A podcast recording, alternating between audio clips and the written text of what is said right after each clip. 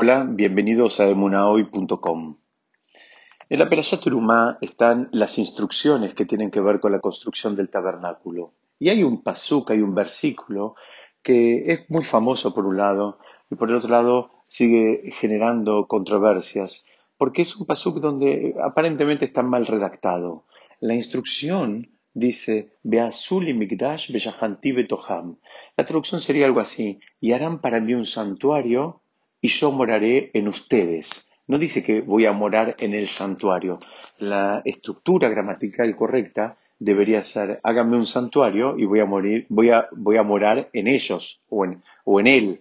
Pero dice en ustedes. O sea, por un lado aparenta ser una instrucción de ser un espacio físico y por el otro lado dice que Hashem que va a morir, que va, perdón, a morar en las, en las personas.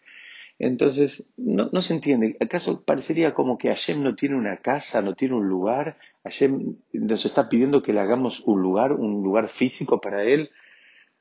Alguien podría pensar, Hashem Shalom, Dios no permita, podría pensar que Hashem está incompleto. Entonces está pidiendo que lo completemos y dándole un espacio físico en este mundo terrenal. La realidad de las cosas explica a nuestros sabios que eh, como dije antes, Dios no permita, eh, ni por un momento podemos pensar que Dios está incompleto, sino todo lo contrario. Dios nos está dando una pauta de que en realidad los que estamos incompletos somos nosotros. ¿Cómo funciona esto? ¿Cuál es la mitzvah que hay atrás de todo esto? ¿Cuál es el precepto que está pidiendo? Explican que en realidad no es nada más ni nada menos que asignarle un lugar desde donde podamos acercarnos y conectarnos con la santidad, con la Kedusha. La mitzvah este, de, esta construcción de un tabernáculo, de la forma en que está redactada, cuando dice hágame un tabernáculo y moraré en ustedes, la Torah nos está diciendo que necesariamente tenemos que asignarle un espacio, ahora vamos a estudiar a qué se refiere, pero en un principio tenemos que entender que se refiere a asignarle un espacio donde podamos alcanzar la Kedusha. Para entender esto tenemos que ir definiendo qué es Kedusha, qué es santidad. La palabra Mikdash, hágame un santuario, viene tiene la misma raíz que la palabra Kodesh, que quiere decir algo sagrado. Algo sagrado es algo que está separado. Esto lo podemos aprender de la, de la ceremonia del matrimonio, del matrimonio judío, en la misma ceremonia de la jupá, el novio le dice a la novia, Arei at mekudeshet li, dice, tú eres, estás siendo santificado. Otra forma de, traducir la palabra algo kadosh es algo que está santificado y el sentido es que está separado. En un matrimonio esta mujer ahora está separada. ¿Qué significa que está separada? Que esta mujer se vuelve prohibida para toda la humanidad menos para este hombre. El único hombre que puede estar con esta mujer es este que se está casando bajo la jupa. Y para todo el resto de la humanidad, de la humanidad esta mujer está eh, absolutamente prohibida. El sentido es un sentido de separación. Digamos, tenemos que entender que Hashem, por definición, está separado de todo. Hashem está más allá de todos los, eh, digamos, eh, movimientos que aparezcan, en, que nosotros percibamos en, este mundo. Y el desafío nuestro es en alguna manera eh, imitarlo a Shem, crear islas de separación en las tres dimensiones. Son islas de separación que nos van a servir como para eh, disparar nuestro componente espiritual. Necesariamente eh, debemos lograr esas pequeñas islas porque es la forma en que entiende la Torah en que en esta lucha que tenemos entre el mundo material y espiritual, tal vez quizás podamos eh, avanzar hacia una vida un poquitito más espiritual. Caso contrario, el mundo material nos fagocita con sus eh, demandas y exigencias permanentes. Entonces, ¿cuáles son las tres dimensiones? Tenemos que hacer esas islas de separación en relación al tiempo. Y para eso la Torah nos establece los espacios del Shabbat, y de, las festividades. Entonces ahí la Torah nos ayuda asignándonos tiempos donde nos separamos de un montón de cuestiones mundanas. También tenemos que eh, encontrar esas islas en relación a la materia y eso lo vemos, por ejemplo, eh, con las leyes de Kashrut, con las leyes de los alimentos que podemos comer y los que no podemos comer. Eso es un ejemplo típico de que eh, vamos creando islas, vamos creando, espacios donde dejamos que entre la santidad. Y no es todo lo mismo. No, no, no, no, no, dejamos que entre todo incentivo que aparece por ahí, sino que hay cosas que dejamos entrar en nuestras vidas y hay cosas que no dejamos entrar en nuestras vidas. Y por último está la dimensión del espacio. En este caso concreto, el espacio está circunscripto a este tabernáculo que la Torah está pidiendo que sea construido. Entonces la Torah nos está pidiendo que creemos eh, eh, espacios, que creemos eh, islas de santidad en las tres dimensiones, en el tiempo, en la materia y en el espacio. Ustedes fíjense que cuando Dios se le revela a Moshe, lo hace en una zarza ardiente, una zarza, una zarza que ardía y no se consumía.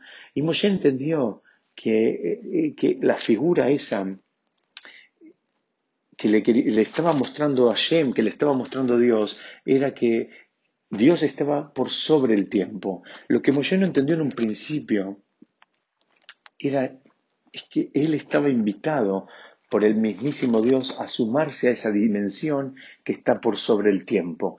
Entonces Dios lo tuvo que invitar, lo tuvo que invitar concretamente a que se acerque, porque Moshe no pensó que esa dimensión era una dimensión inalcanzable de la persona. Ustedes fíjense que em, hay una, una, en la historia de la humanidad hay una actitud que se repite, que es todas las personas eh, siempre quisieron y en definitiva queremos trascender. Todos queremos trascender. Lamentablemente, la mayoría de las veces elegimos eh, en la historia de la humanidad los caminos incorrectos. Una de las formas típicas que grandes reyes y grandes gobernantes eh, intentaron trascender la dimensión del tiempo fue a través de construcciones materiales eh, como caminos, como monumentos, como edificios, como ciudades, y pensaron que de esa manera iban a conseguir, digamos, eh, trascender, como les decía, el tiempo, la dimensión del tiempo. Eh, la realidad de las cosas es que nosotros ya sabemos que no lo consiguieron, que esa no es la forma de trascender el tiempo y que el tiempo consume todo y que no, no queda nada. De la mayoría de esos monumentos quedan algunas pocas ruinas y, eh, o mejor dicho, de la minoría quedan ruinas y de las mayorías no queda nada. La Torah nos enseña que la única manera de trascender las limitaciones físicas y las limitaciones del tiempo es construyendo estructuras de santidad en nosotros y alrededor nuestro. El primer paso es asignarle un espacio en nuestros corazones, un espacio, primero tiene que haber un espacio de santidad en nuestros corazones y luego, digamos, eh, eh, en nuestras vidas le tenemos que asignar un espacio a la santidad. Ese es el verdadero desafío. El problema que tenemos es que a veces no sabemos, no sabemos. Entonces, lo primero que tenemos que tratar de tener es objetivos. Si la persona tiene un objetivo determinado de acercarse a Hashem, de estar más apegado con Hashem, estar más, digamos, en contacto con Dios, ahora tenemos un norte. Los sabios nos dicen, ahora tenés un norte. Cada vez que tengas una duda de una actividad que estás por realizar o de una, eh, digamos, eh, de un ámbito que estás por frecuentar, fíjate si ese ámbito, esa actividad que estás por realizar, te acerca o te aleja del objetivo. Si tu objetivo es apegarte con Dios, fíjate si ese acto que estás por hacer, ese, como decía, esa actividad, ese espacio al cual vas a frecuentar, vas a ir, si eso, te va a ayudar a acercarte al objetivo de que es en definitiva apegarte con Hashem o eso te aleja. Y esa, esa, esa eh, eh, herramienta que parece muy simple, pero que requiere de, mucha honestidad y mucho ejercicio, nos puede servir en, eh, infinidad de lugares. Estamos teniendo que decidir si vamos de vacaciones y, a dónde vamos. Bueno, tenemos que tener la honestidad de que si ese lugar que estamos eligiendo para ir de vacaciones nos está acercando a Dios o nos está alejando a Dios. Me acerca a mi objetivo, que es estar más apegado a Dios, o me aleja de ese objetivo.